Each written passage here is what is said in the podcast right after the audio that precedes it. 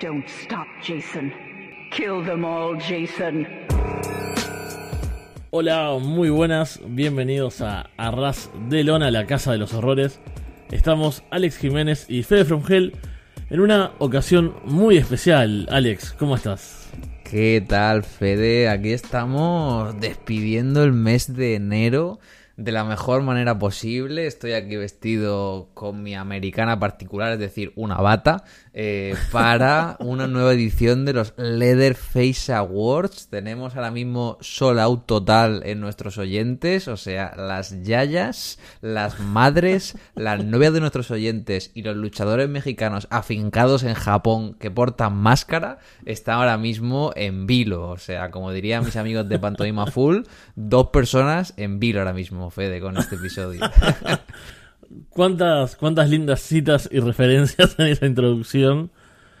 Y bueno, estamos en el la premiación del 2023, ¿no? A, ya saben, lo mejor, lo peor, lo sorprendente, lo decepcionante, similar a lo que hicimos el año pasado. Increíble que hayam- hayamos llegado a dos eh, Leatherface Dos Awards, años, ¿eh? Ya de la Casa de los Horrores. Hubo ahí un parón en medio que la gente se pensaba que íbamos a ser nuevo Puro Talk, pero estamos, estamos aguantando.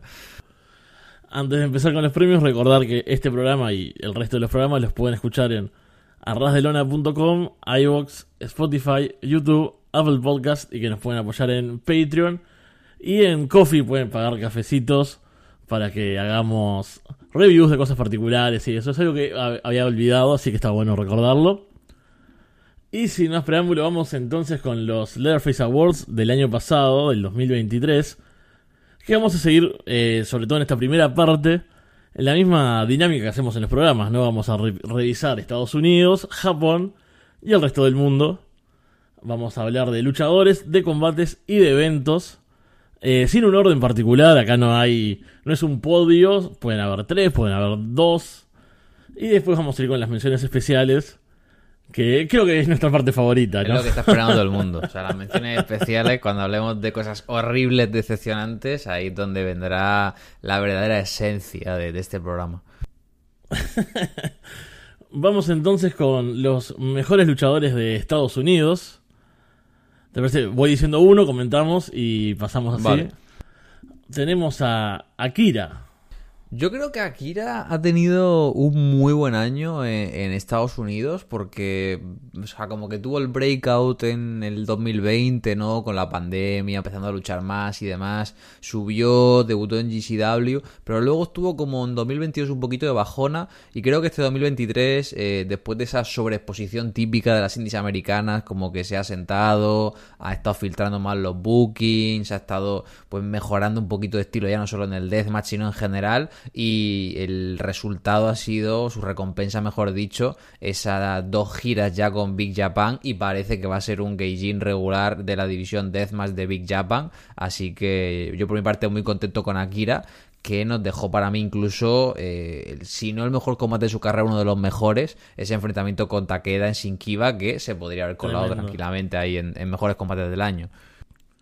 Sí, fue de los, de los que más me gustaron también.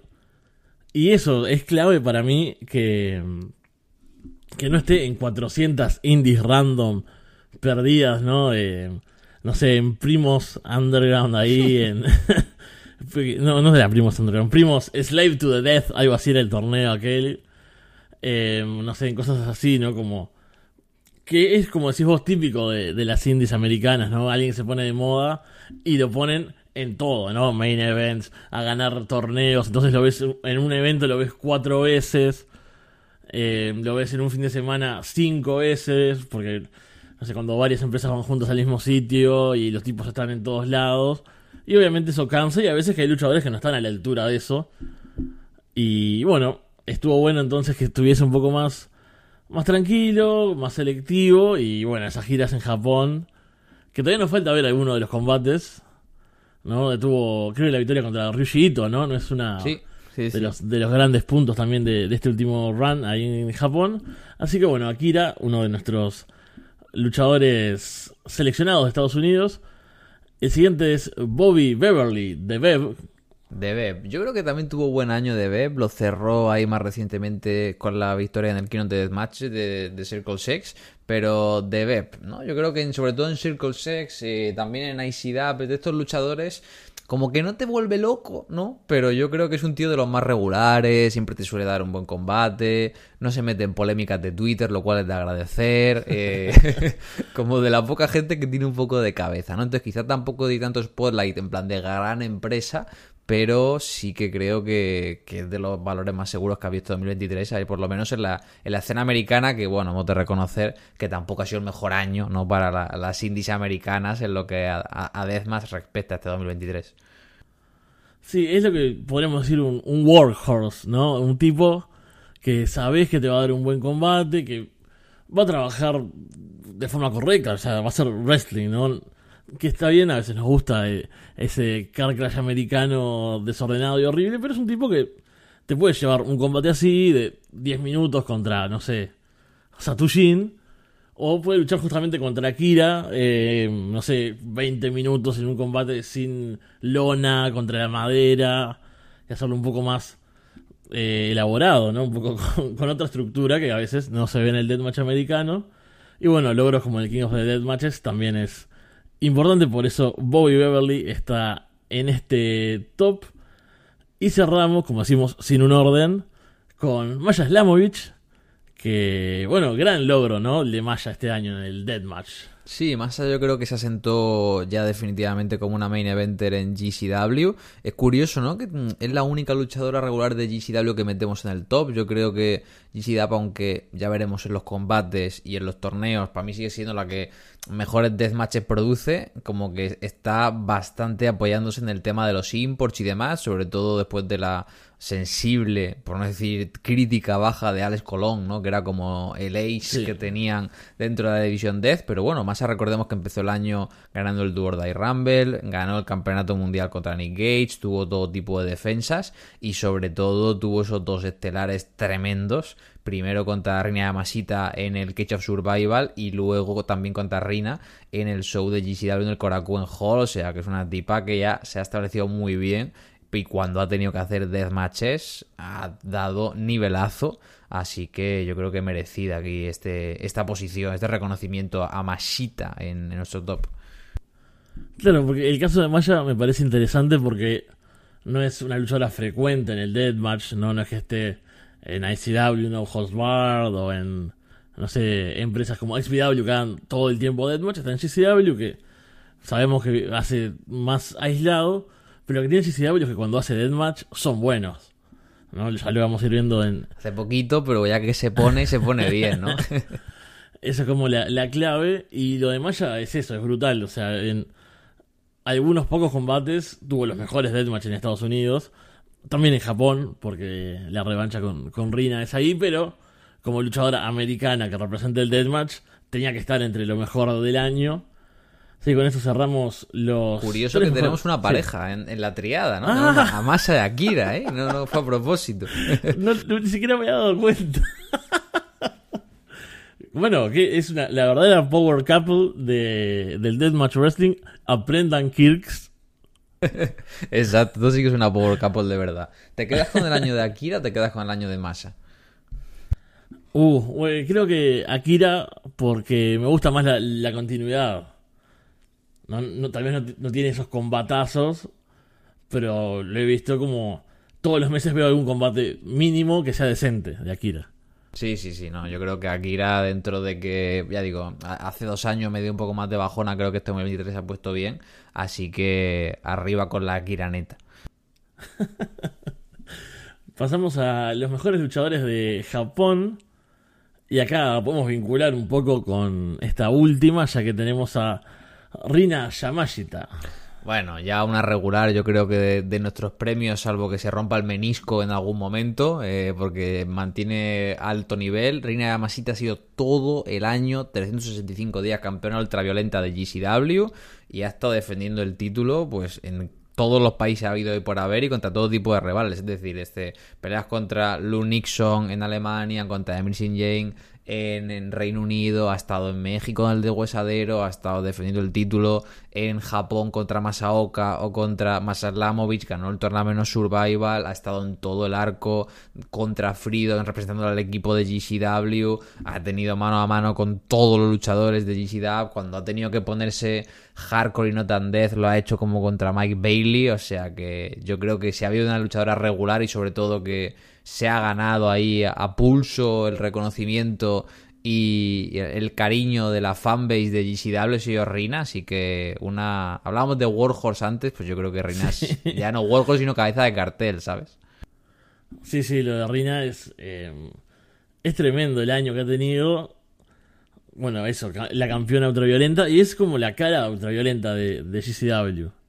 No solo por llevar el título. de que faltaban luchadores de GCW, claro, está Rina, ¿no? Que claro, con japonesa no podíamos meterla en el apartado americano, pero es, es la cara, o sea, la que ha sustituido a Alex Colón como ese luchador que está todos los shows dando el nivel y, vaya, vaya rendimiento. Y es una, una garantía, ¿no? Esas luchadoras que decís, si hay un combate de Rina en la card, va a estar bueno.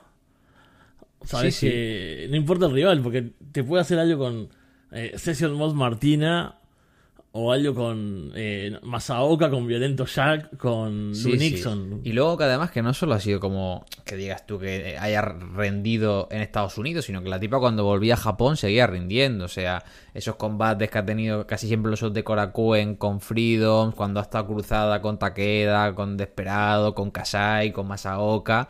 Eh, ha seguido estando ahí, cerró ese show de GCW en Japón, o sea que yo creo que la luchadora más global y más regular, estando en dos países de forma tan, tan, tan seguida, es, reina de calle. Seguimos con los luchadores de Japón. Vamos con Masashi Takeda, un clásico ya a esta altura, ¿no? Eh, tenía ganas de que volviera a estar aquí arriba, ¿no? Porque había tenido años complicados, sobre todo después de pues el repentino fallecimiento de su esposa, su retiro, su luego regreso y demás. Y en 2023 hemos vuelto a ver a Takeda ya bien posicionado, eh, se salió de Riari y volvió a estar por su cuenta asesinando a gente. Y ha ido subiendo, ido subiendo, subiendo. Ha tenido combates súper destacados. Recordemos ese enfrentamiento mano a mano con Kasai por el 25 aniversario de Kasai en el Korakuen, que hacía ya como 5 años que no se veían en mano a mano y pues también luchando en Estados Unidos, pero sobre todo ese cierre de año, ¿no? Recuperando el campeonato de nuevo King of Freedom contra Toru en Navidad, ganando el campeonato de parejas con Sukamoto en Big Japan, recordando un poco ese doble reinado que tuvo también ambas empresas en 2018, o sea que Takeda yo creo que ha ido de menos a más, si, si puede estar en menos en algún momento Takeda, ¿no? eh, y yo creo que el luchador deathmatch que más duro se me hará cuando se haga viejo, en plan que digas tú que notes que baje el ritmo, será Takeda, porque es un tío que yo creo que no, no vamos a ver a otra máquina de cardio y de matar como Takeda nunca en, el ring, en el deathmatch. No, lo de Takeda es una locura. Eh, estuve escuchando un poco el, nuestro programa del año pasado que fue cuando lo tuvimos creo que en las sorpresas, porque fue cuando, cuando volvió y, hablamos, de todo lo que fue ese momento y, la reacción de la gente y cómo se había metido en un combate de tríos, me acuerdo, y, y el tipo ya había empezado como, en vez de cuidarse, la típica uno diría, bueno, va a empezar tranqui, no, ya fue a full, y eso hasta queda, y eso lo vimos todo este año, a full, y cuando le dieron el lugar, que es eh, esperable, ¿no? Porque es una máquina. También, o sea, eso eh, cumple, obviamente. Y termina el año. yo no me acordaba hace cuánto era. En el 2018 fue entonces el año de, que fue doble campeón. Eh, es bastante lejano. O sea, ese año estuvo loco porque fue doble campeón, ya no de parejas de Big Japan, era campeón de este Big Japan y campeón King of Freedom. O sea, el cabrón tenía como cada tres o cuatro o cinco semanas un mano a mano eh, por el campeonato ultraviolento en el Korakuen Hall. Y además recordemos que era cuando empezaba a ir a GCW, se ganó un Nikichi Invitational de por medio. O sea, completamente máquina de matar. No está como en el 2018, pero está impresionante como, como siempre. Así que merecido reconocimiento a Takeda. Y cerramos Japón con Yuki Ishikawa. Bueno, Yuki Ishikawa eh, empezó como un meme, ¿no? Ese momento en el que dicen, eh, antes de darte el título Deathmatch, preferimos que pierdas limpio contra Drew Parker y se quede vacante el título, ¿no? Eh, estuvimos bastante tristes por ese trato, pero si ha habido algo positivo este 2023 ha sido el cambio de tendencia en Big Japan, en la división Deathmatch, y ese cambio pues lo han liderado en menor modo eh, Dayu Wakamatsu y en mayor modo Yuki Ishikawa, y creo que ha tenido un reinado muy bueno, ha tenido un reinado súper sólido, eh, se ha posicionado realmente como un main eventer o como un upper, pues un tío que dices tú, vale, me creo que va a estar aquí arriba, ¿no? Creo que ha sido un reinado que lo ha posicionado bastante bien dentro de, la división Death de Big ha rendido cuando ha rendido, ha tenido muy buenos combates, hablando pues sobre todo de esos dos que tuvo, primero sin el título de por medio y luego con el título de por medio contra Wakamatsu, tuvo este pequeño arco con Pondo y, creo que a diferencia de otros experimentos como cuando intentaron meter a Sukamoto, cuando intentaron meter a Takahashi, eh, a Masaya Takahashi, creo que Ishikawa sí que verdaderamente luce como pues un ace, por así decirlo, de la división de de, de Big Japan.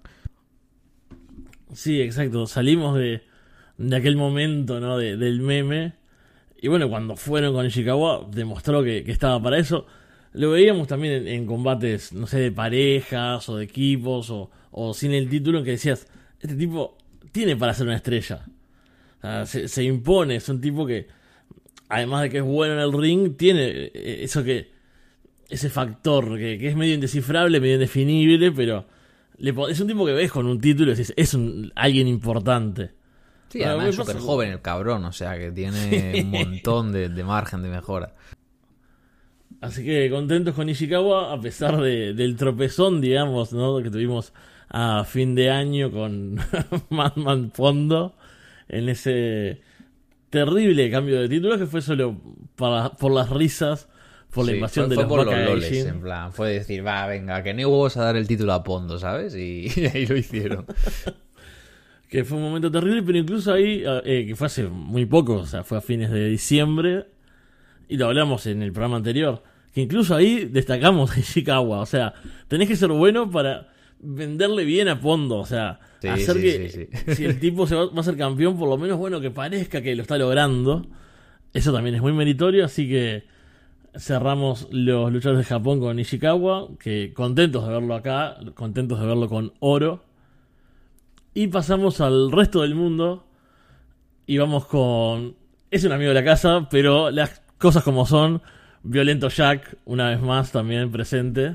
Había que nombrar, yo creo, a, Violento ya, que empezó el año bastante fuerte, ganando el campeonato King of Freedom, eh, por si no me equivoco, por quinta vez, eh, igualando el récord de, de Kasai. Recordemos esa pelea con, lo, con las maderas del Real descubierto contra Drew Parker. Eh, tuvo para mí el combate del año con Hirata, la coronación de Hirata también en el Korakuen Hall. Eh, estuvo regresando a Estados Unidos después de mucho tiempo y ha tenido un arco bastante importante dentro de Estados Unidos. Esos combates con Mastrimo, la pelea contra Rina Yamashita, posicionándose como un verdadero heel extranjero dentro del equipo de Freedom, esta mini rivalidad con John Wayne Murdo, que luego este arco que tuvo al final con los macizos y siempre pues como la voz cantante y el líder de IRI en Freedoms, o sea que yo creo que un, un bastante buen año para el mexicano.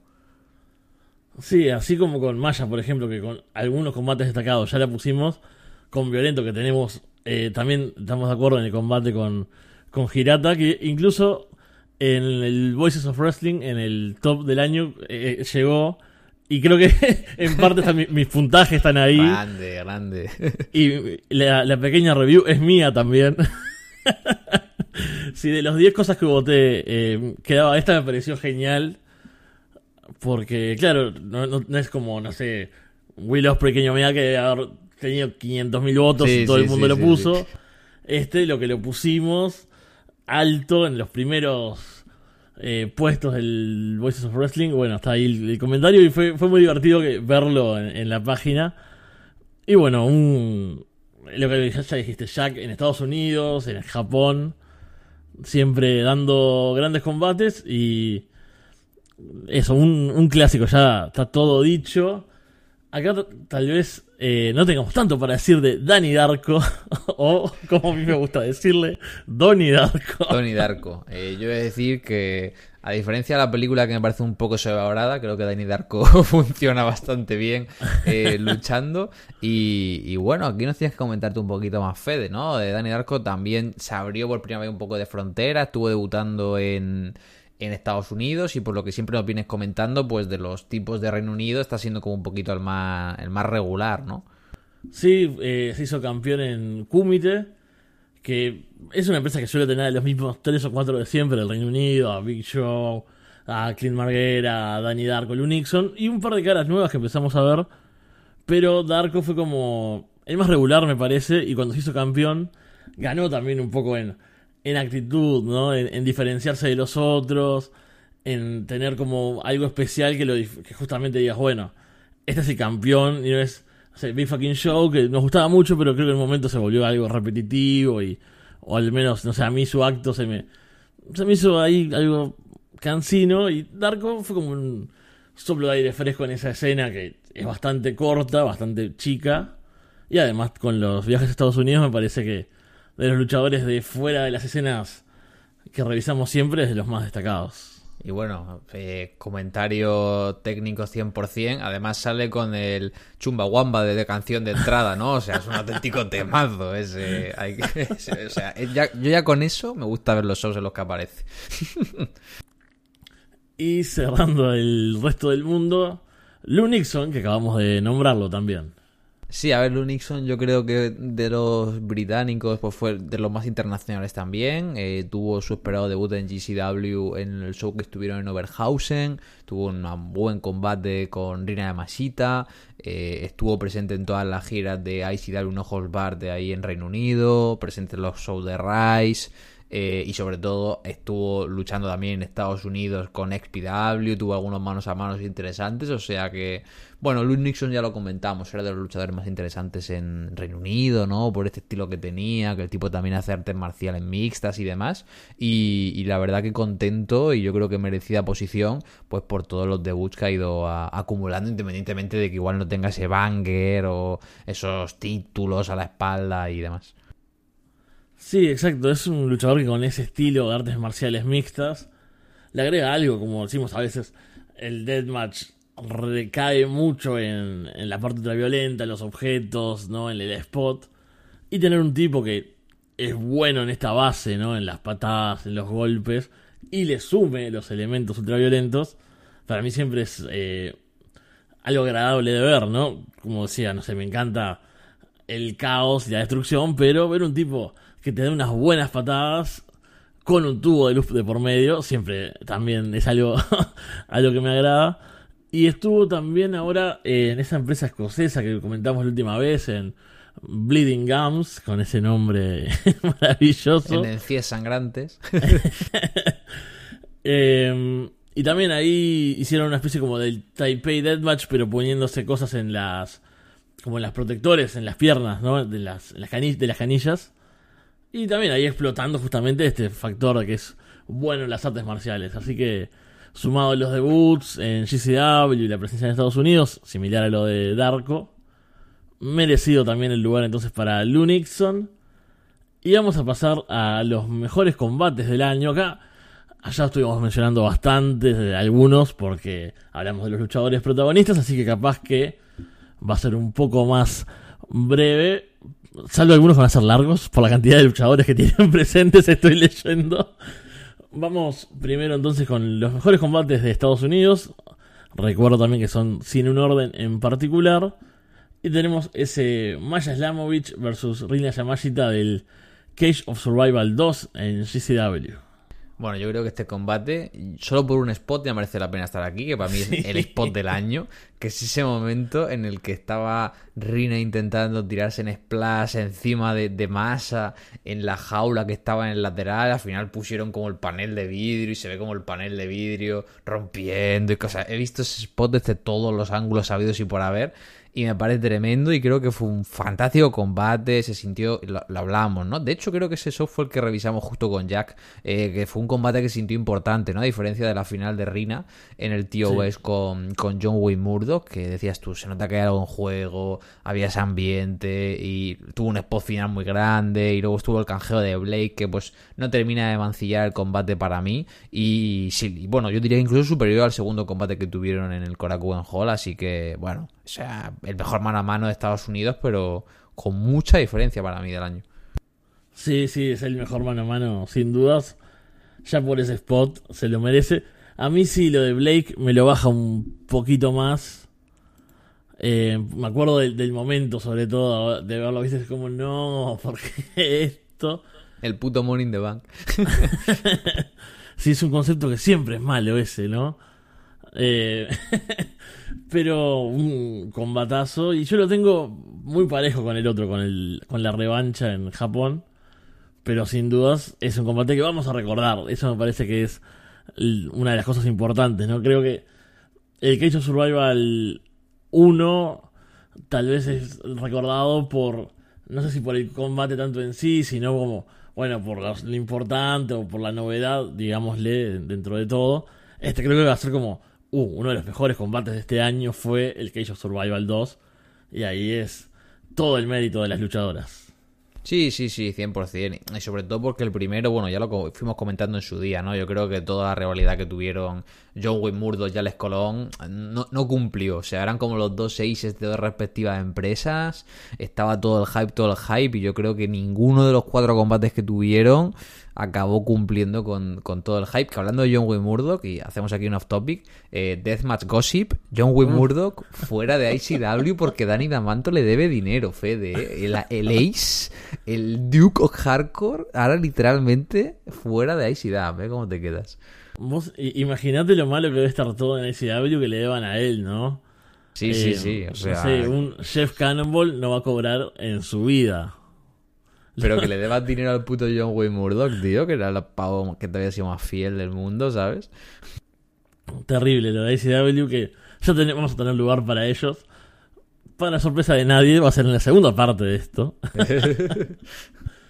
Seguimos con los combates en Estados Unidos. Acá tenemos el, el Art of War Games, que es el equipo Freedoms de Shun Kasai, Takeda, Takashi Sasaki, Toru Suyura y Violento Jack contra el equipo GCW, que fueron Cíclope, John Wayne Murdoch, Miedo Extremo, Nick fucking Gage y Rina Yamashita.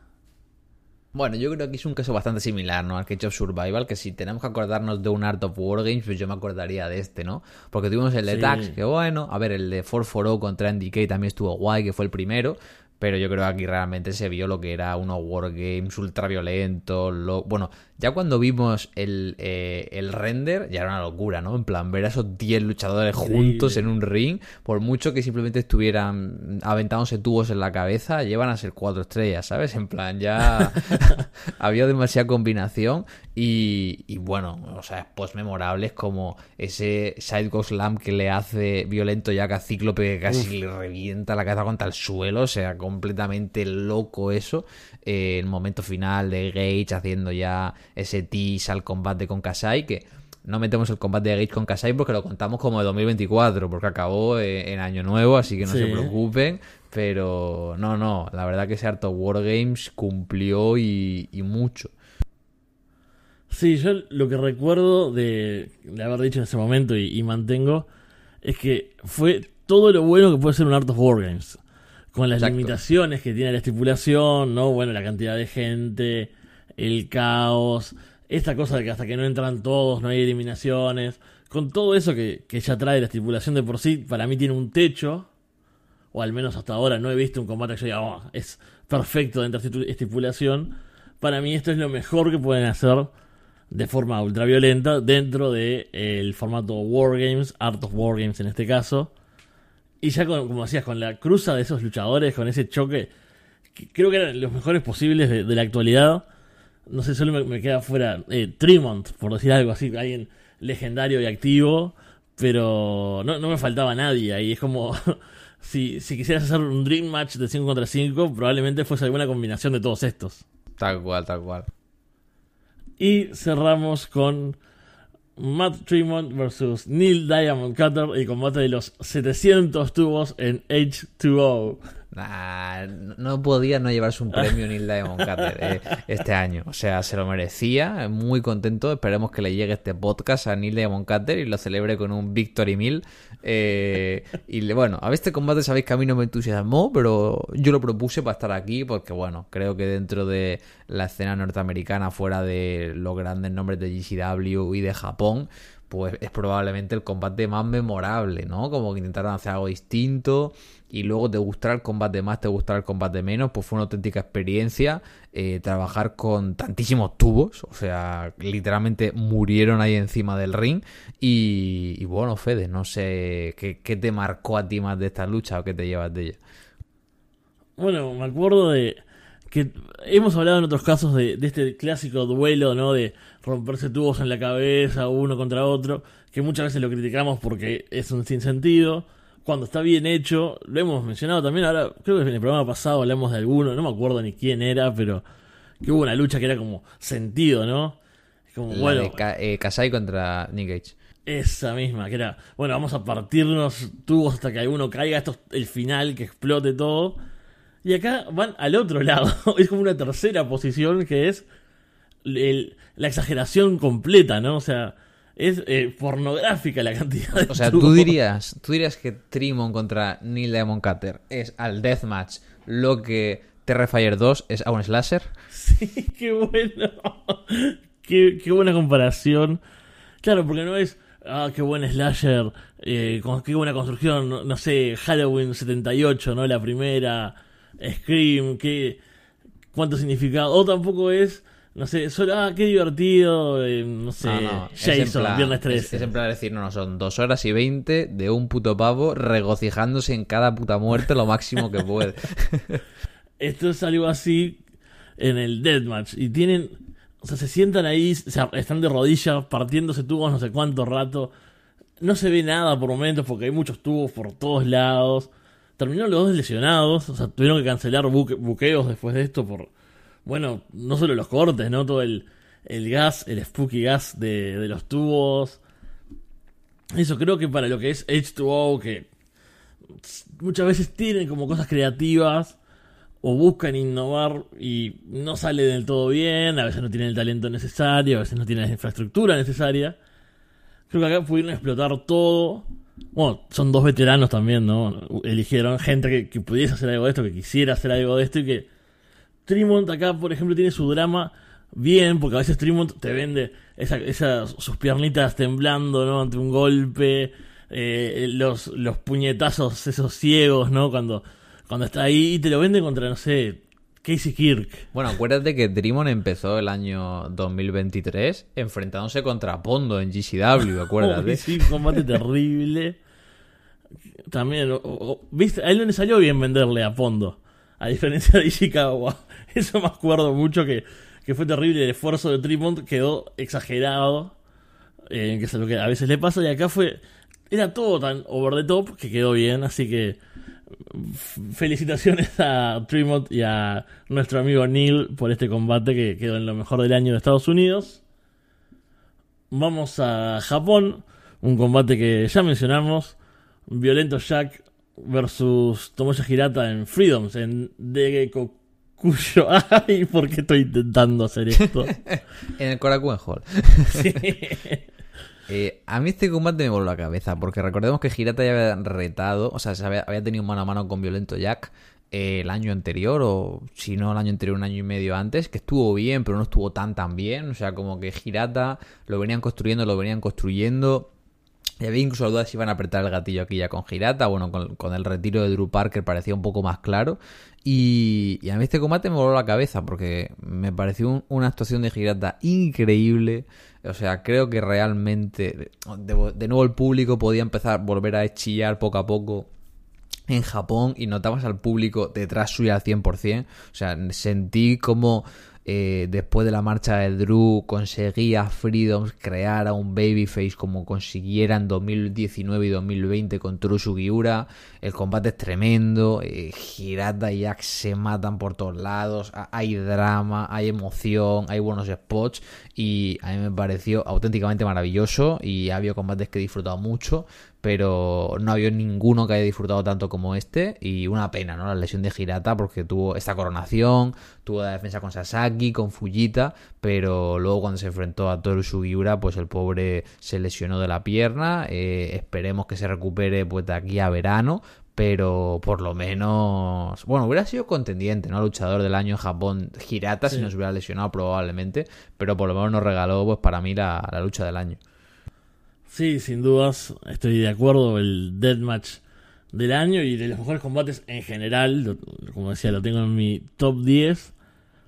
Y fue eso, ¿no? Era como la batalla de los dos tipos que estaban en la cima, ¿no? Jack establecido, otro reinado ya histórico, ¿no? Por la cantidad de, de veces que fue campeón. Este tipo que era como, no sé, una especie de jefe final, ¿no? La coronación contra alguien que es realmente difícil de vencer para Hirata y también estuve revisando y lo over que estaba y lo natural que se sentía ese momento, ¿no? Eso también hablando, hablando del push, ¿no? Que lo veníamos viendo en parejas, que estaba ese hueco que llenar. Y se dio todo, ¿no? Porque vos podés tener el momento, podés tener el tipo, podés tener el buqueo incluso, o sea, pueden tomar buenas decisiones, pero que aún así salga bien, porque a veces pasa. Pero acá tenían todo y además salió bien el combate y es como cuando se da eso, que se alinean todos los puntos, es maravilloso y te, queda un combate del año, como fue este caso. Eh, Violento Jack contra Tomoya Hirata. Seguimos con Freedoms, que domina básicamente en Japón, a pesar del buen año de Big Japan. Y tenemos a Masashi Takeda y Rina Yamashita contra El Desperado y Shun Kasai en el Chokohama Rush. Eh, bueno, se cumplió el sueño húmedo, eh, desesperado, debutando en Pro Wrestling Freedom, este Yokohama Rush que tuvo mucha presencia de talento de, de New Japan. Y este combate. Y, mira que estaban en el Yokohama Budokan, que no se puede usar vidrio ni cristales. Pero les da igual, da igual. O sea, o sea, solo ver a esos cuatro luchadores ahí encima daba igual quién se estuviera pegando con la dinámica tóxica que tiene siempre Rina y Takeda de pegarse entre ellos, que se menosprecian y tienen que luchar, Kasai el desesperado con esa conexión y respeto mutuo que se tienen entre ellos un año después de cerrar su rivalidad, eh, como la cerraron eh, con ese mano a mano. Eh, a mí me parece un combate maravilloso, cómo lo estructuraban, cuando quién entraba, quién salía, cualquier tipo de careo. Eh, no sé, cuando tienes a luchadores tan buenos, eh, con poco se consigue hacerlo bien, pero es que, bueno, este combate es, especial por tantos motivos que sí o sí tenía que estar aquí arriba para mí. Sí, es que ya por la presencia de, del desesperado ahí, sabemos que, que iba a ser algo especial, ¿no? Algo importante. Y en realidad, por los cuatro nombres, pero bueno, en Freedoms es la casa de los otros tres. Pero la combinación fue todo lo que tenía que hacer, que es difícil también pensar en eso, porque cuando tenés tanta expectativa, porque el término eh, Dream Match a veces como que se, se usa, a veces no, siempre incluso... Cada semana. está este, este artículo, ¿no? Con, con las cosas que se presentan como Dream Match en las empresas y meten cualquier cosa, ¿no? Es claramente un concepto que se usa para vender, pero que la gente también lo usa, los fans lo usan así como por cualquier cosa. Pero eso es un combate, es similar a lo que decíamos con el de Art of War Games. O sea, si pensás en la escena de Japón hoy en día, o incluso en los últimos 10 mm, eh, años, no sé cuántos años incluso hacia atrás, hay pocas combinaciones mejores que puedas hacer. Que digas, quiero ver esto algún día. Bueno, lo de Desperado era como cada vez que coqueteaba con la violencia, ¿no? Con lo hardcore, con, con un poco de sangre, decíamos, bueno, y si fuese un puntito más, si fuese un paso más. Y bueno, acá estuvo. Y también me acuerdo en la previa de esto, de estar pensando, ah, los cristales, el Yokohama, ¿cómo va a ser? Y después de verlo, yo si no me decías ahora, no me acordaba, no, no sentí la falta de eso. Porque bueno, son tan buenos y tienen tanto carisma, además de, de habilidad Es que, en es, el eso, ring y es que es- todo. es que es el carisma, es que cada cual de los cuatro tiene más carisma que el anterior, es decir, la intensidad de Takeda, el underdog de Rina, eh, esa presencia de, de Desperado y luego Jun Kasai que es Jesucristo, ¿no? Bajado a la tierra, entonces es como, wow, un- una aura constante en todo el combate que es tremenda. O sea, con que hagan cuatro moves ya, ya lo tienes hecho. Totalmente. Y cerramos con un combate de tríos de Kasai. Estoy buscando los nombres. Es muy difícil esto decirlo en, en Japón. Te lo puedo cantar yo si quieres, Fede, si no te ves seguro. No, va- vamos a, vamos a intentarlo. Shun Kasai, Toshiyuki Sakuda, Izuki Ishikawa contra Daishu Wakamatsu, Hideyoshi Kamitani y Tomoya Hirata. Muy bien, muy bien, Fede. Voy a tomar un trago después de, de esto, así que te dejo hablar. Bueno, este combate es súper especial para mí eh, y lo tenéis gratis en el YouTube de, de Freedoms, como ahora todos los shows de Shinkiba tienen los combates estelares por ahí gratis en YouTube con multicámara, lo cual es muy accesible. Y esto fue la semana de All Together, ¿no? Este evento que volvieron a hacer juntos All Japan, Sí. New Japan y Noah. Y en este caso se juntaron Big Japan y Freedoms, que no suelen hacer cross promotion de forma muy habitual. Y teníamos aquí a Jun Kasai, que hizo equipo pues con los jóvenes de cada promoción, Sakuda de Freedoms y Yuki Shikawa de Big Japan, y se enfrentaba pues a otra triada de jóvenes, Hirata, Kamitani y Wakamatsu. Y este combate, o sea, no tuvo ningún tipo de sentido lo bueno que fue. O sea, me parece un combate. Cuando siempre decimos, guau, ¿por qué en Estados Unidos no hacen peleas de parejas o de tríos en Deathmatch? O sea, literalmente solo hay un mano a mano en el mejor combate de Japón y el resto son combates por equipos. O sea, este combate de tríos es una locura. La actuación de Wakamatsu aquí de Underdog es increíble. O sea, Wakamatsu, la paliza que recibe, lo que sangró, no tuvo ningún tipo de sentido. Hirata luciendo como un monstruo, en plan super powerhouse, eh, Kasai queriendo mm, de- llevar a los jóvenes al límite. O sea, me pareció un crossover tremendo y, y una lucha que yo creo que mucha gente pues pasó por debajo del radar. Lo- para mí, lo impresionante, además de, la lucha en sí y de la acción y de la actuación de todos, que estuvieron como perfectos en sus roles, es que los, los shows en general, los combates eh, crossover así de varias empresas, no suelen ir tan al límite, ir tan a fondo, ¿no? Es como, bueno, sí, de repente tenés Okada y contra Kaito en un combate y está Tanahashi y decís, ah, ¿cómo? Mira toda esta gente, eh, estrellas, y es un combate bueno, porque obviamente son tipos que do- dormidos te van a hacer un buen combate, pero es un combate memorable. O sea, creo que hay un cruce memorable entre Okada y Kaito, por decir algo. ¿No? El de- Aquí lo bueno es que como son todos jóvenes, es como que van a full, ¿sabes? Porque no, no tienen la mentalidad de somos tíos grandes, politics, no nos podemos pinear, no nos queremos lesionar. Aquí dicen, pues no, tío, estamos con Kasai en el ring, pues vamos a liarla, ¿no? Y, y la lían. Claro, aparte de eso, que para mí que cada uno tuviese como de- que demostrar ¿no? su, lugar, bueno, como decía Wakamatsu, Underdog, Hirata, una bestia, Kamitani también, a mí me encanta como luce, es súper amenazante, ¿no? Es, puede estar a la altura de, esto, de- no sé, puede luchar con Kasai ahí y está perfecto. Sakuga, que sabemos que los combates múltiples es donde se le va mejor. Ishikawa también, que lo mencionamos más temprano hoy. Entonces, era también una combinación inesperada, pero que salió increíble. Así que ahí quedan los combates de Japón. Como decimos, gran presencia de Freedoms, aunque con invitados de otras empresas, como en este caso en el combate anterior. Y si te parece, vamos a los combates de el resto del mundo. Aquí te voy a dejar a ti, Fede, hablar porque no los he visto. Entonces no tiene sentido que me pegue el pisto, así que ilústranos, Fede. Tenemos a Jack Harrop versus Iceman en Rise de Violence Party. Que este fue el primer combate, tuvieron dos de padre contra hijo. Que me acuerdo que era vendido como, oh, es increíble. Fue grabado, no, se editó varios días después. Si no me equivoco, fue en una de las giras de ICW, No Holds Barred. Que siempre pasaba lo mismo, luchaban los mismos 10 tipos entre sí. Y de repente un 4 contra 4, perdón, un 4 esquinas, todos contra todos. Y no pasaba nada, y yo los veía todos esos eventos, ¿no? De- de- del principio al final. Y de repente, el que tiene más relevancia que la gente empieza a comentar en redes y eso, cuando sale el, el show de Rice, el combate de Jack contra su padre es el mejor y es como, bueno, ahí habrá que verlo. Y realmente, este fue súper violento, se sintió como un drama y no tenía de nada, pero es padre e hijo, o sea, tienen una química especial, tienen una confianza y funcionó genial. Tan así que quisieron repetirlo y obviamente no funcionó. Eh, Twice es- in a lifetime nunca sale bien. nunca sale bien. Lo que estuvo bueno del segundo es que hicieron como una especie de guiño a las películas de terror y hubo eh, unas garras ahí a los Freddy con un corte horrible. O hubo, una motosierra, si no recuerdo mal, pero bastante olvidable. O sea, fue después en el tiempo y no lo recuerdo. Y recuerdo este primero.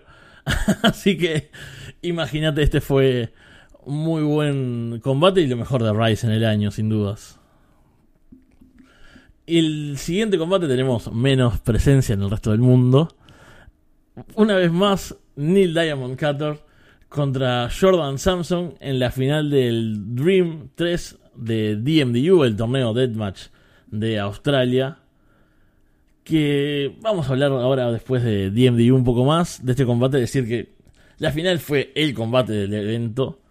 Todos los demás eh, no estuvieron a la altura, ¿no? Incluso los que tenían nombres un poco más conocidos los que esperabas algo más, siempre se quedaban cortos, pero Neil Diamond salió a darlo todo, ¿no? Diciendo, bueno, estoy de gira en Australia, estoy en la final de un torneo, es mi momento, y Jordan Samson también es el tipo que estaba creciendo en la escena, es una escena bastante venida menos, pero justamente, ¿no? Como diciendo, bueno, alguien tiene que salvar esto, ¿no? Ya que Joel Bateman da un poco un paso al costado, Calen Butcher se fue, no queda eh, Vixen, que es la campeona, no da la talla. Y Samson sale y dice, bueno, alguien tiene que venir a dar un combatazo acá. Y son Neil Diamond Cutter y Jordan Samson en Australia. Pasamos entonces a los eventos del año.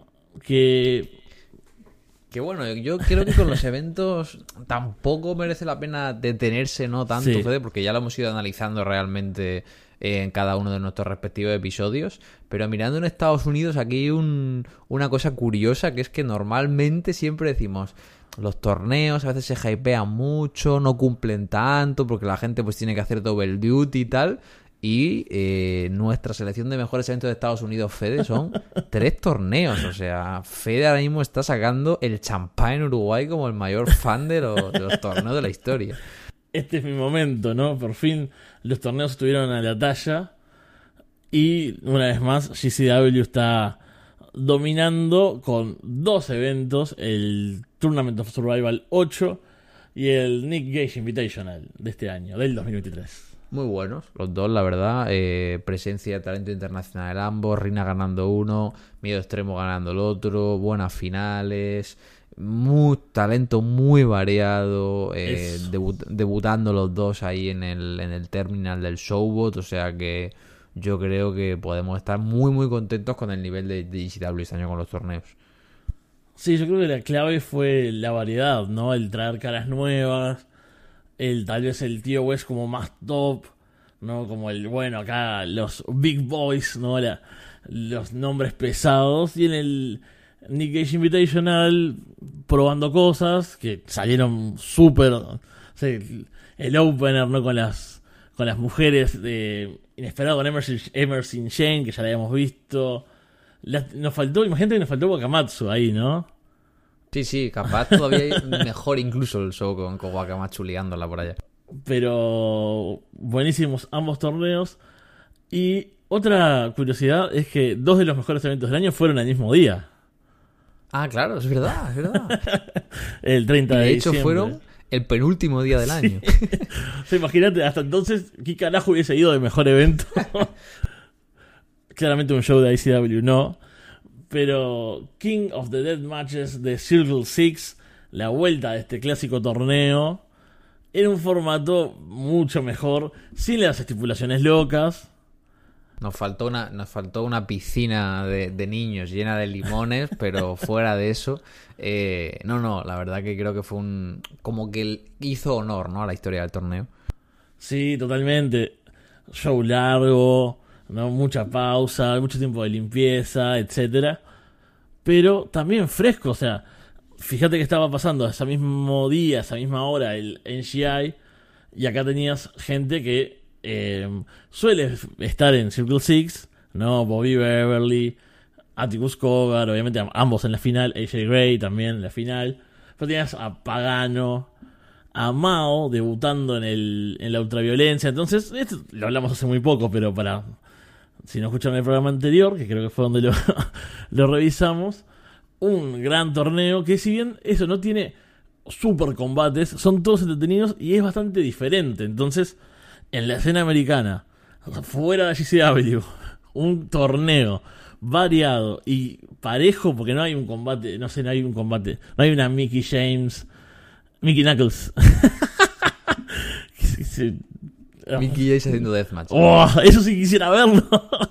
no, hay una, no hay una Mickey Knuckles ahí contra un Satushin, por ejemplo. Entonces es todo parejo, es todo muy bueno y se merece este reconocimiento. En Japón los mejores eventos, también ya estuvimos hablando sobre todo de uno, es el show donde se coronó Hirata no voy a intentar decirlo de vuelta. No vas a intentar decirlo, pero bueno, de nuevo eh, Freedoms barriendo, eh, porque Villapan tuvo buenos shows, pero como mezclan la división Strong con la división Death y tal, es difícil que un show Death Heavy vayan a hacer y que sea especialmente bueno. Pero bueno, tuvimos ese show con el Girata contra Jack, que además tuvo el retiro de Drew Parker, que recordemos que trajo a Dula Kobayashi para enfrentarse a Yunkasai y Takeda. Y luego también cerrando el año ese Blood Christmas con, bueno, los mexicanos haciendo equipo con Iari, Jun Masaoka entrando al hardcore contra Kasai y esa coronación de Takeda contra Toru Sugiura. Así que Freedoms que también tuvo sus altibajos, pero haciendo bien los deberes tanto a inicio como a final de año para, pues, eh, padrear una vez más eh, en los premios nipones de, nuestro amigo Leatherface. sí, yo creo que también ah, es lo que lo diferencia con Big Japan es que tiene. Las carteleras son como más acotadas y si bien hay un par de combates que no son death por lo general, suelen ser entretenidos cuanto menos. Tienes la cartelera baja y que siempre, siempre va a rendir, son cortos o pueden ser graciosos, a veces están los los Brahman ahí, puede ser de los cruceros también, entonces son por lo general buenos shows y estos que tuvieran los combates más importantes del año, bueno, terminan siendo los mejores eventos del año. Y en el resto del mundo, ahí sí, no hay nada que destaque, salvo GCW versus Zona 23 deshuesadero, que es el, evento más parejo de Zona 23, gracias también en parte a la presencia de luchadores americanos que le dan un poco... Bueno, y de Big Show también, si no me equivoco, está en este show así que no son solo americanos. Pero ese es un show. Y Rina Yamasita también. Y Rina también. sí, exactamente. Estaba, estaba buscando la, la, cartelera. Muchos mano a mano.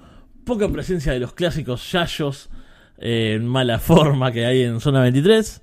Que son, es divertido. Zona 23 a mí me encanta. Son de mis empresas favoritas. Me encanta ver a tres señores lentos pegándose, ¿no? Todo eso, todo eso me gusta. Los cánticos, los cánticos. que se quite. Pero en ese ambiente, ver buenos combates, es como, wow, ¿qué está pasando acá? Eh, miedo extremo contra venganza, que es ahí encima frecuente en zona. Eh, John Murdoch y Pagano, incluso que son los nombres más grandes del main event. Tal vez no fue el mejor evento, el mejor combate de la noche. Así que fue una buena demostración de la gente que suele estar en zona y que tal vez a veces le faltan rivales como para mostrarse un poco más. Este fue una, una buena ocasión para ello y por eso el reconocimiento que no tienen otros eventos del resto del mundo. Y eh, creo que con esto cerramos esta primera parte. Una, parte bastante, una parte bastante breve, ¿verdad, Fede? Viste que no nos propusimos tiempo y bueno, se, nos fue. No, no, cuando no nos proponemos tiempo es, malo, ¿eh? es una vez al año, no podemos permitir esto. Se, se vienen las menciones. Que acá, ah, viene. Los premios, bueno, los importantes. lo, que importa, ¿no? Acá van a ser generales, no, no están divididas por zona, tampoco hay una jerarquía. Así que le vamos a ir mencionando y nos vamos deteniendo más o menos según... Pero ¿quieres empezar, Fede, por Uf. lo horrible o prefieres dejar lo horrible para el final? y Ah, empe- me y parece con la bien. tónica positiva. Me parece bien. ¿Podemos empezar por las sorpresas? Me parece bien. Bueno, hay una sorpresa. Es RPW, que empezó viéndose como una empresa chica, amiga de ICW No Holds Barred, pero terminó dando mejores shows. Incluso con un torneo que estuvo bastante bien, que lo consideramos para los premios, el King of the Kill. Bueno, estuvo bueno, ¿no? Yo creo que eso sí que siempre es positivo, ¿no? Cuando esperas poco de alguien y al final como que se acaba desencadillando, como desencasillando un poco, ¿no? Decir, pues no sé simplemente esa empresa que utiliza ICDAP cuando va a su territorio, ¿no? Para hacer sus conjuntos, sino que es capaz de hacer sus propios programs, tener sus propios combates con cara y ojos y demás. O sea que todo lo que sea dar un poco de vida a este nivel más medio, esta fila B de la escena de deathmatch americana, siempre bien recibido por mi parte. Claro, incluso usando talentos similares, porque como decimos, suelen estar de gira juntos o, compartir cosas, el- los mismos eh, recintos, etcétera, pero lograron diferenciarse también porque hacen menos shows, ¿no? Eso es un, un punto muy a favor de RPW. Otra sorpresa que ya tuvo presencia en los premios, pero esto hay que destacarlo, la gira mundial de Neil Diamond Cato. Increíble, o sea, y encima le hicieron hasta un documental, ¿eh? O sea, que no lo produjo a 24, pero bueno, IWTV, que es como lo mismo, ¿sabes? En plan, increíble, Neil Diamond Cutter. Bueno, Neil Diamond Cutter ha estado, o sea, a tres Leatherface Awards, ¿eh? Estamos hablando mejor Wow. combate en Estados Unidos, mejor combate en el resto del mundo y sorpresa del año. Es decir, ahora mismo Neil está subiéndose por las paredes en su casa. Es un tío que ha añadido su parche de México, de Japón, eh, de Australia y de Reino Unido. eh. O sea, poca broma con el con nuestro amigo, con el Honey Butcher. Sí, la verdad que más allá de- del meme que empezó así y de seguirlo a través de redes contando su viaje y mostrando fotos graciosas y contando anécdotas de ah me encontré con un tipo y me saqué una foto.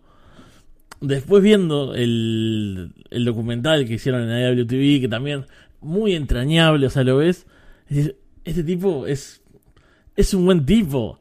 Eh, se te genera un, un cariño. Loco cumpliendo su sueño, luchando justamente para eh, ir hacia más, ¿no? Ir a, a enfrentar a Jun Kazai, que es lo que él buscaba, que aún no lo ha logrado, pero No va, no va a pasar nunca. Pero es como un lindo documental y después en los combates también, como hablábamos hoy en la final esta en Australia o en el 700 tubos, es un tipo que cuando dice, bueno, tengo que dar el paso adelante, eh, lo deja todo. Entonces es eh, meritorio y acá tiene sus, sus merecidos premios. Me, me alegra ver a Neil en lo más alto. Mira, tenés a Takeda, ¿no? Con varias menciones. Exacto, no, no, es como si de repente es como si de repente la película de tu primo estuviera con las mismas nominaciones que Oppenheimer en los Oscars, ¿no? Es algo parecido. Después, ya lo estuvimos mencionando, pero Jun Kasai debutando en New Japan. Sí, yo creo que son noticias buenas, tanto el debut de Kasai en New como el de Desperado en, en Freedoms en GCW, son estas noticias que dices tú, son positivas, son cosas que queríamos, que, que se merecían, así que bueno, esperemos que no sea una cosa una noche y que en 2024 siga habiendo este tipo de, de apariciones. Y tenemos el retiro de Drew Parker. También retiro definitivo, no solo del Deathmatch. Sí, exacto. Primero parecía que sí, que no, me retiro del deathmatch, eh, perdió el título después de ese push y luego se despidió con John Wayne Murdoch en Estados Unidos, con Clint en Reino Unido y ahora pues nada, está viviendo la vida, viviendo con su novia ahí en Liverpool, en Reino Unido. Eh, puedo confirmaros que está vivo, lo vi cuando estuve en los shows de TNT, sí, se le ve sano, se le ve contento. Y, pero bueno, sabemos cómo son los luchadores y además la gente de 24 años, por lo También. tanto, eh, no me sorprendería que en dos años pues, Drew Parker gane el premio por sorpresa regreso del año. Sí, totalmente. Muy joven, mucho talento, así que puede volver en cualquier momento.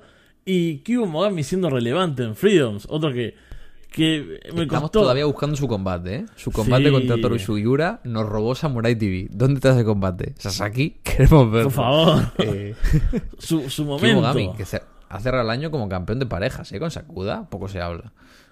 Es que eh, habíamos yo sobre todo había empezado como, ah, no me convencía mucho y me fue ganando y, y aparte fue ganando su lugar, no solo, no solo en mi corazón. spot, y el spot de meterse la mano en los bolsillos y darse ahí y recibir ahí hostias, hombre, es tremendo.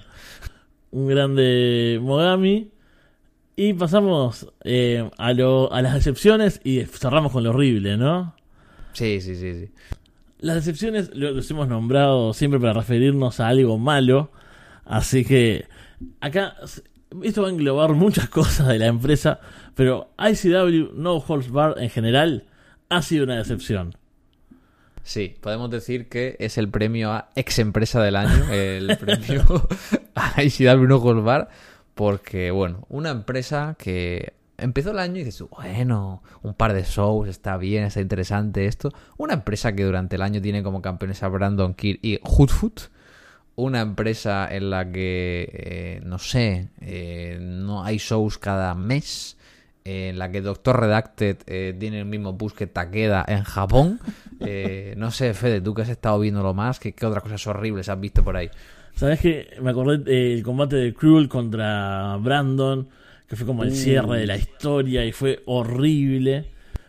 O sea, para mí, para mí el pick es la coronación de Hoodfoot eh, contra Brandon Kirk. En plan, con el puto Shiny Shoes o como un puto se llame el árbitro haciendo. ¿Sabes? Para que gane tu, mo- tu Monster, tu Monster Babyface. O sea, No, no. ningún tipo de sentido. Me acuerdo que fue justo a la vez que Girata que dijimos, ¿cómo puede hacerlo tan bien con alguien y tan mal con otro? Es que para mí la clave que es una decepción es que a mí por lo menos me ilusiona cada tanto. Porque vos ves la oportunidad, no sé. Bueno, Full Food, viene un reinado flojo, están pushando demasiado a Redacted, que no sé por qué. Pero bueno, puede ganar Redacted, un cambio, no, pierde. Tiene una revancha sin sentido, decís, bueno, me ilusiono de vuelta. Me estoy ilusionando por Redacted, ¿no? La vara de la ilusión por el Que está bastante bajo. Yo, yo empecé ilusionado porque hicieron menos shows, los shows en el Hard Ballroom estaban guay, estaba por ahí Dream On, Beverly y tal, pero es que enseguida se, se, se, se- se dimis- todo, todo se va a la mierda, pero porque hacen tantos shows, tío, que no tienen tanto roster. Entonces, No. o traes a gente muy mala o haces lo de siempre. Y en caso de ICW hace las dos cosas. O, o se van a hacer caridad a Chattanooga y, y ponen gente, ah, esta gente siempre nos apoyó acá, se merece el spot y tienen un combate horrible. Bueno, y una empresa en la que es canon, eh, ¿cómo se llama? El puto Mittens, un fan, ¿sabes? Que está ahí en los shows. Horrible. Sin ningún tipo de sentido. Y en la que buque, buquean a Mick Foley para que gane una tipa random a John Wayne Murdoch, ¿sabes? Todo, es que vos decís, cualquier cosa buena que le tirás para que hagan, te decepcionan. ¿No? Es como, no esperaba Sí. nada de ustedes y aún así logran decepcionarme. Exacto. Después, en decepciones, tenemos la caída de DMDU, Deathmatch Down Under. ¿Consideras que también es ex empresa, Fede, DMDU? Uf, DMDU está tan mal que hasta los gráficos de, la- de los combates, viste, de las cards, son feos ahora. O sea, yo creo que no quedó ni el diseñador. Se, se fue hasta, se fue hasta el diseñador gráfico. Ahora son cinco personas. Son menos personas que la escena Deathmatch de Reino Unido. Es que empezaron con problemas, que iban a, a- como a adquirir una arena, hicieron una especie de GoFundMe, una cosa de esas.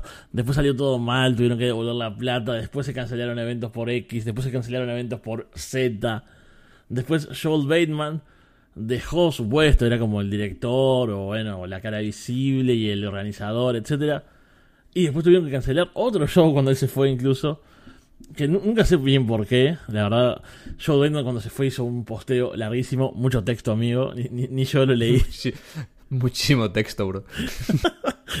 Pero una pena porque siempre me acuerdo de aquel primer show que vimos de DMDU. Porque cuando empezó estaba guay, tenía buena producción, eran shows como muy, muy Big Jab Band de segmentado por divisiones, con estipulaciones, con promos de backstage, buena producción. O sea, fue como en el 20 o en el 21, pero duró poco. Sí. Sí, sí, bajó. Bueno, incluso el- su torneo, que yo amo los torneos. Siempre te dejaba con ganas de más. No ganas de más, te dejaba de ver, que no es lo mismo. Ganas de más es si hubiese estado bueno y quisiera ver el siguiente. Te dejaba como, uff, pero le faltó algo acá. no, no termina nunca de cerrar nada. Han probado con otra gente. Que demoren tanto en editar los shows también es un poco negativo. No es que uno viva ansioso por ver los últimos shows de DMDU, pero ya si salió tres meses después.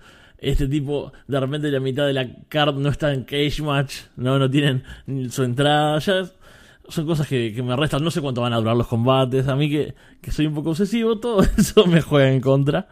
Sí, una pena DMD. Esperamos que algún momento mejore porque era una escena prometedora. Sabemos que hay otras empresas de, de Australia, de Nueva Zelanda. Así que hay chances de que la escena en general se mantenga y siga como creciendo, como en algún momento pintaba que iba a hacerlo. Y por último, otra decepción. Esta me deciste acordar y es muy justa. Que es que Susu Suzuki deje Prominence para centrarse en el no Deathmatch. Sí, o sea, más que decir una noticia triste, porque recordemos que Suzu, pues, bueno, este año incluso ha dado combatazos auténticos con esa nueva serie de deathmatches, que sí, con Violento Jack, con Sasaki, con Takeda, con Toru, con Kasai, y bueno, o sea, la tía tiene tanta proyección, tiene tanto carisma y es tan buena, pues que tiene sentido que no quiera mutilarse el cuerpo y quiera triunfar, ¿no? Eh, como una Yoshi. Pero a mí me da pena, me da pena, porque yo espero que vuelva a hacer algo de Deathmatch, aunque sea ocasional, porque tenía tiene un carisma y tiene una presencia y una limpieza para lo joven que es, que, que hacía que fuera muy prometedor y me quedé con ganas, aunque haya tenido singles con el top talent japonés, ganas de verla no como ese trainee o esa eh, rookie, sino como una luchadora con ese ímpetu que podría tener una, una risasera. Sí, exactamente. Esa serie de combates, me acuerdo que me encantó, que estaba siempre a la expectativa de ver cuándo salía el próximo, ¿no? que estaban en YouTube, eran fáciles de ver. Tenías que esperar un poco que los editaran, pero bueno, estaban ahí al alcance de la mano, todos grandes rivales todos diferentes aparte de los combates, de repente entonces íbamos hablando y decíamos, bueno, a mí me gustó más contra tal rival, a mí me gustó cómo salió tal otro, ¿no? Era como variado dentro de lo que puede ser 10 combates death de mano a mano de una misma luchadora contra 10 rivales diferentes. Pero bueno, esperable y entendible su, su decisión. Pero como uno acá es un fan del wrestling, ¿no? Y no de los tipos, de las tipas en este caso, yo, a mí me decepciona. yo estoy triste, yo quiero verla haciendo Deathmatch. La puedo entender, soy un tipo razonable. Pero yo soy un fan y quiero verla en lo que más me gusta, que es el Deathmatch. Así que, sin duda, es una gran pérdida. Creo que los shows de Prominence, aparte, eso, perdieron un talentazo. Y si bien tienen cosas entretenidas, Risa Cera sigue ahí. Siempre da buenos combates, siempre tiene algo interesante. Bueno, falta un punto muy fuerte que era Suzuki ahí. Y cerramos con...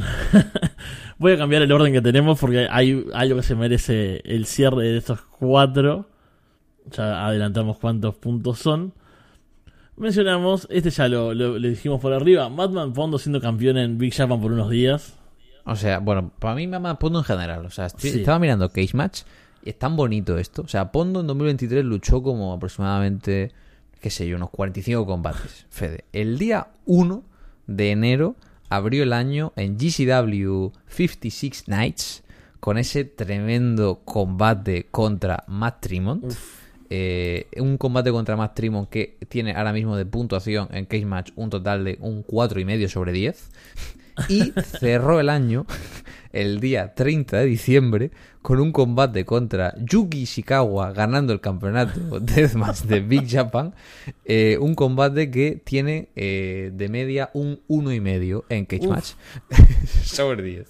No, no, eh, entre, entre medias, un tío que ni siquiera ha luchado en Estados Unidos regularmente, Big Japan lo llamó, con Necro Butcher, por algún motivo se pusieron tope de overs.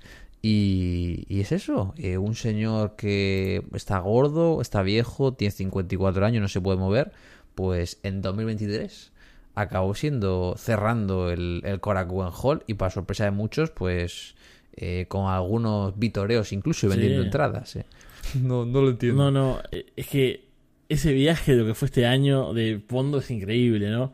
Ya se combate. O sea, que yo el tipo siempre lo respetaba, me han gustado sus historias, como que el tío inicio de los 2000 fue de los pioneros en irse a, a Japan cuando estaba en Combat Zone Wrestling, cuando estaba en IW y Mid South, pero ya era un tío que tampoco me entusiasmaba en 2004. Claro. Entonces, que este tío en 2024 alguien diga, oye, ¿lo hacemos campeón de Villapan? Eh, Es terrible. ¿Por qué? Y eso, imagínate lo, lo malo que tenés que. Se destaca alguien que puede venderle bien, ¿no? como bueno, si alguien logró hacer que un spot de Pondo luciera como algo bien hecho, porque todo sale mal con él, ese es el problema. Es que es lento, no puede correr, no puede tirarse bien, entonces. No sé, hay spots que básicamente es el cayendo de cara contra las cosas, sin, sin gracia, no tiene ningún tipo de, de agilidad. Es, y tampoco tiene carisma de Abdullah Kobayashi, por ejemplo. A mí me parece poético, porque no hay otro adjetivo, que también revisando el archivo de la Casa de los Horrores en arrasdrana.com, el primer episodio de 2023 se llamaba Terror Visión y la foto de perfil era eh, Pondo colgando una esquina con una señal de stop en la cara, recibiendo un golpe con una bola de bolos por parte de Trimont y que el primer episodio de 2024 se llame El regreso de los muertos vivientes y sea Pondo celebrando con el campeonato de Big Japan con Green Phantom, Maga Butcher, Violent G, Satu Jin y Akira en el Korakuen Hall. O sea, es una historia bastante emocionante. ¿eh? Para Hollywood, esto sí que es para, para un documental, ¿no? Ojalá, ojalá.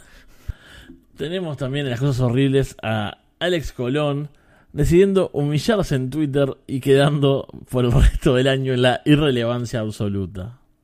No lo entiendo. O sea, no lo entiendo. Un tío que sabemos que. O sea, era el Ace, tío. Era el, el GOAT de, de Estados Sí. Unidos. O sea, era el típico que decías. "Uf, otra vez Alex Colón. Y de repente salía y te callaba la boca. Y ganaba el tío West tres veces y te daba el combate de, de- de la década con Atticus Kogar. Y de repente ganaba el ultraviolento, pero tenía un combatazo con Takeda. Y de bueno, recordemos que la coronación de Rina fue uno de los mejores combates de su carrera contra Alex Colón. ¿no? Era un tío sí, que sí. además de GCW, cuando se iba a Revolver, cuando iba a otras promotoras, lucía bien. Acabó 2023 eh, con esa gira por Japón, haciendo equipo con Rina Yamashita, en Blood Christmas y demás.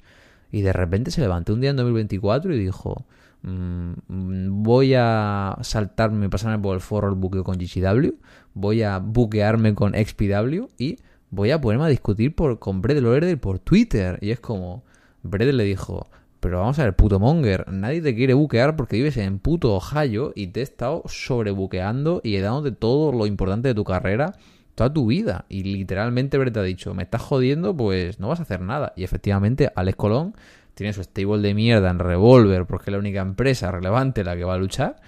Y ya está, fue campeón de XPW un reinado terriblemente olvidable. Sí, sí. Es que ni siquiera eso, ni siquiera fue que quedó en XPW y fue su ace y logró algo ahí. O sea, tuvimos a Drake Younger, por ejemplo, teniendo grandes combates. Tenemos a Slack dominando. Y él, nada, no, ha vuelto tampoco en los últimos shows. No sé en dónde está, no sé qué está haciendo de su vida Alex Colón. O sea, es que Alex Colón terminó 2022 eh, haciendo equipo con Rina para enfrentarse a Hirata y Sugiura por el campeonato de Freedoms en Blood Christmas. Y, y es que luego su siguiente combate fue de repente en mayo contra Masada por el campeonato de SPW. Eh, fechas en XPW, un show en Circle Sex y luego en Revolver. Y bueno, y estuvo presente también en el Primos Slave to Deathmatch. O sea, este es el downgrade de Alex Colón. O sea, pasó el cabrón del 3-pit en el TOS a estar en el Primos Slave to the Deathmatch, tú.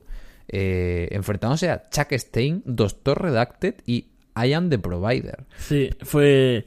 eh, me acuerdo de ese combate ahí a cuatro esquinas. Va, esquinas, no sé. Eh, no, es ni un ring donde luchan en, primos, es ni una jaula, no es la nada misma. Y es eh, la mejor forma de, de ver cómo quedó la carrera de Alex Colón.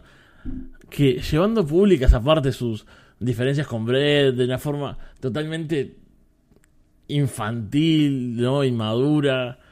Porque nos encanta el Deathmatch Gossip, pero es un tipo veterano. O sea, hoy hablábamos, por ejemplo, de, por decir al Drew Parker, ¿no? Bueno, joven, 24 años, capaz que se flipa, se va, deja todo, puede volver. Uno lo, entien- lo entiende, ¿no?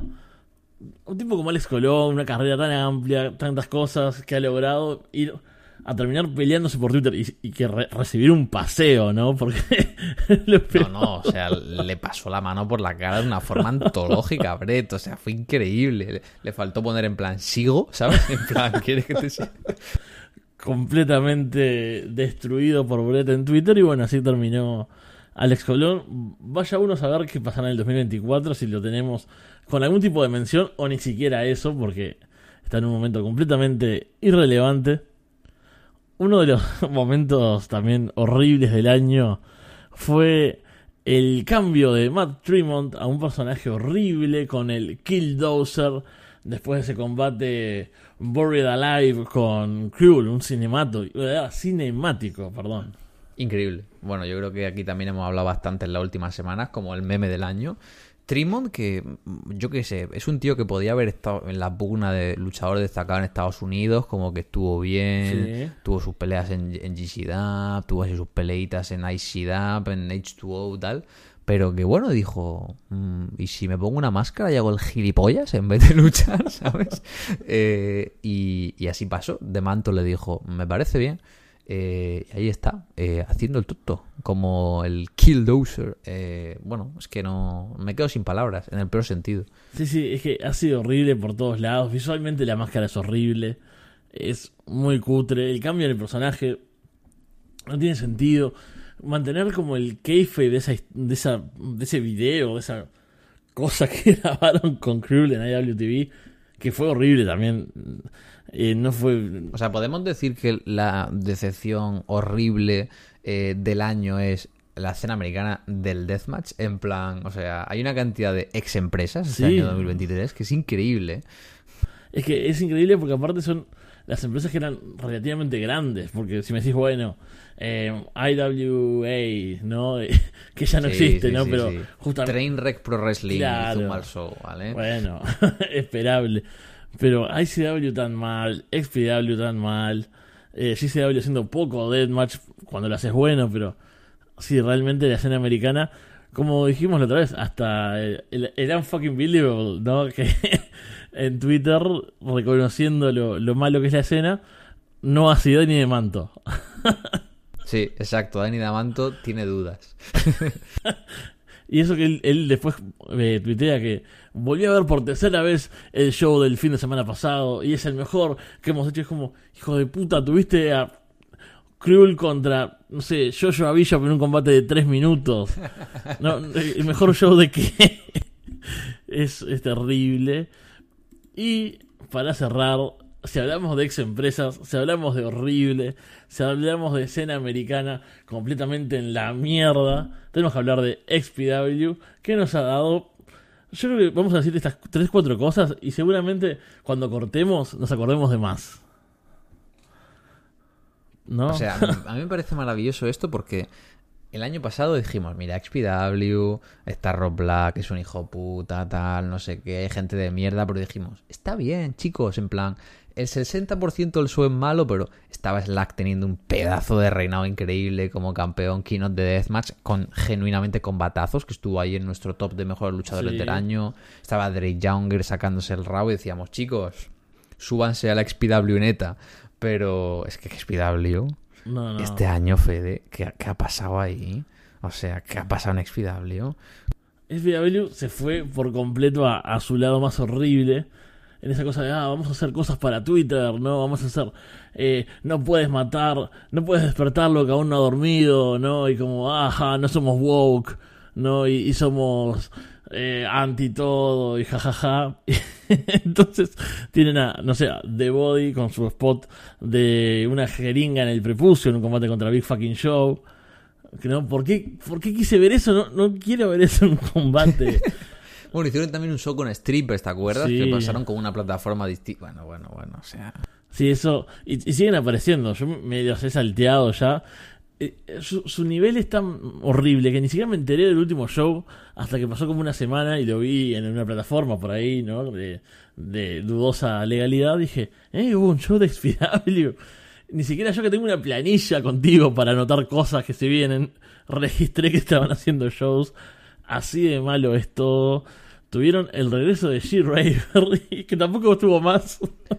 Que no, estuvo más porque volvió a meterse, meterlo en la cárcel por heroinómano, ¿no? O sea, pobre G-Raver tampoco pudo hacer mucho. Tuvieron a Mas- es, que es gracioso, es terrible, pero es gracioso. Que Masada se, se quemó con un spot de fuego, ¿no? Masada se quemó vivo, se puso a discutir en Twitter y en Messenger con el usuario Tripping Balls, que es un chaval gordito de 25 años del Midwest que ve Deathmatch, y, y luego acabó también eh, haciendo shoot a la gente en plan, a todo el mundo que utilizaba los skiwords en plan, hijos de puta, me estáis robando el spot a, John Moxley por Moxley. usarlo en tele". No, no, completamente loco.